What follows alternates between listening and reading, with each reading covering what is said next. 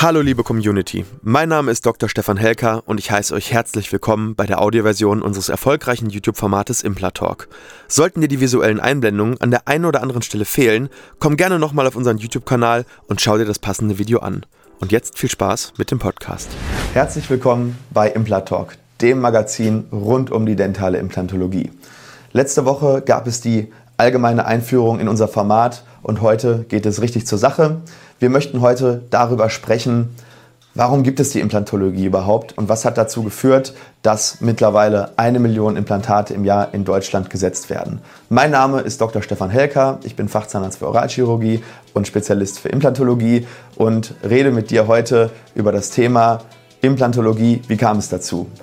Ja, es gibt doch Kronen und Brücken. Wofür brauchen wir eigentlich Implantate? Implantate sind ja eigentlich unnötig. Wir können alles versorgen, indem wir herausnehmbare Prothesen machen. Schon seit über 100 Jahren gibt es Kronen und Brücken, sogar eigentlich noch länger, wenn man in die Geschichte zurückschaut.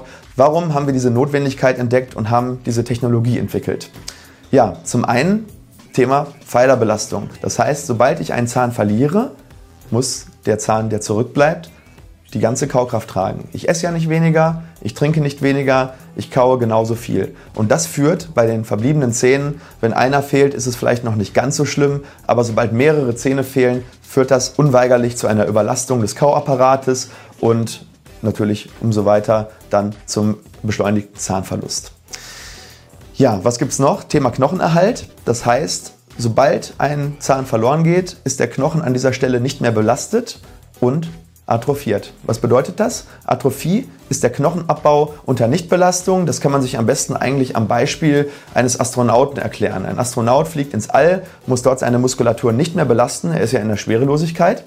Und sobald die Astronauten zurückkommen von dem Raumflug, haben sie wirklich Probleme zu stehen und zu gehen, weil die Muskulatur atrophiert ist. Das bedeutet, der Körper ist durch die Evolution darauf geschult, Sachen, die er nicht braucht, abzubauen, weil diese Dinge ja Energie kosten. Knochen muss mit Blut versorgt werden, Muskulatur muss durchblutet werden und verbraucht daher Kalorien. Momentan, wir als Menschen haben dieses Problem in der westlichen Welt zum Glück nicht mehr, aber der Körper tickt nun mal so, das ist in unseren Genen. Was passiert beim Knochenabbau?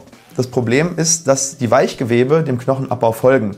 Das heißt, wenn zum Beispiel alle Zähne verloren gehen und der Knochen baut ab, geht auch das Weichgewebe zurück und das gesamte untere Gesichtsdrittel fällt ein. Dadurch sehen wir älter aus und haben eine schlechtere Ästhetik, aber auch eine schlechtere Funktion, weil die Prothesen dann auch nicht mehr gut halten. Ja, dadurch wird natürlich die Implantologie interessant, denn wenn man ein Implantat, äh, Implantat in den Knochen setzt, wird der Knochen dort wieder belastet. Und das führt zu Knochenerhalt und dementsprechend zum Erhalt der Ästhetik. Was haben wir noch? Prothesenhalt an sich. Wenn wir herausnehmbaren Zahnersatz verankern möchten, geht das nur, indem wir irgendetwas in den Knochen verankern und die Prothese damit sozusagen connecten.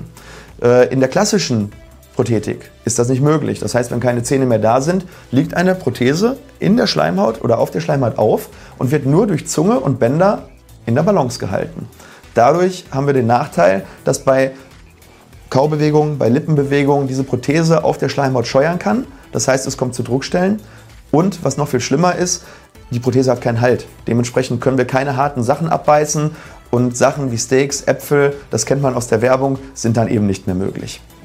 Wenn ich jetzt eine äh, Prothese verankern will, setze ich einfach ein Implantat und habe das Problem gelöst, da diese Prothese am Kiefer fest verankert ist und man dadurch wieder die volle Kaukraft hat und über den Knochenerhalt natürlich die verbesserte Ästhetik. Wie sieht es momentan mit der Implantologie in Deutschland aus? Ähm, nächste Folge werde ich noch so ein bisschen was zur Geschichte der Implantologie erzählen. Allerdings äh, hier schon mal ein kleiner Teaser. Momentan werden in Deutschland etwa eine Million Implantate im Jahr gesetzt. Das klingt relativ viel, ist aber an, gemessen an der Anzahl verlorener Zähne immer noch sehr, sehr wenig. Das heißt, nur ein ganz kleiner Prozentsatz der verlorenen Zähne werden wirklich durch Implantate eins zu eins ersetzt.